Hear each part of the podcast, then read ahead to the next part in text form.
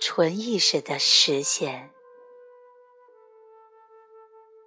无论何时，当你观察自己的思维时，你就把意识从你的思维形式中抽离了出来。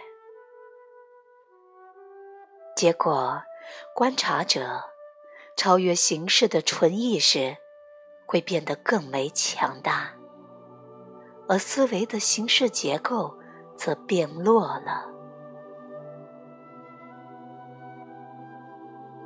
当我们谈论观察思维的时候，实际上是把一个深具宇宙意义的事件拟人化了。就是说，意识通过你从形式认同的梦幻中觉醒了，意识撤离了形式。这个觉醒预示着一个遥不可及的未来事件。觉醒本身也是这未来事件的一部分，即世界末日。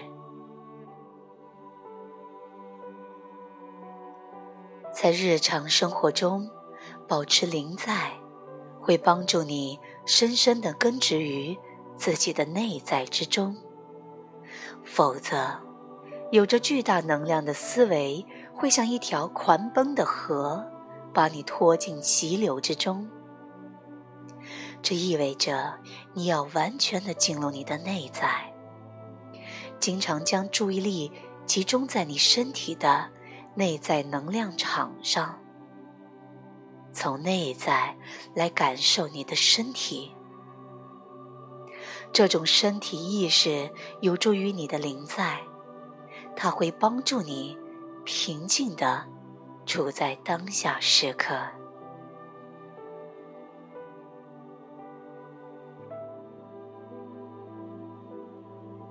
你可见、可触摸到的身体。不会将你带入本体。这种可见的有形的身体，只是一个外壳，或者只是一个对更为深刻的本质所产生的某种有限的或被歪曲了的感知。在与本体相联系的自然状态中，你可以以一个无形的内在身体。你内在那个鲜活的灵在，时刻感受到你内在的本质。所以，进驻你的身体，指的是从内在感受身体，从内在感觉身体的生命，从而理解你是超越着。外在形式的，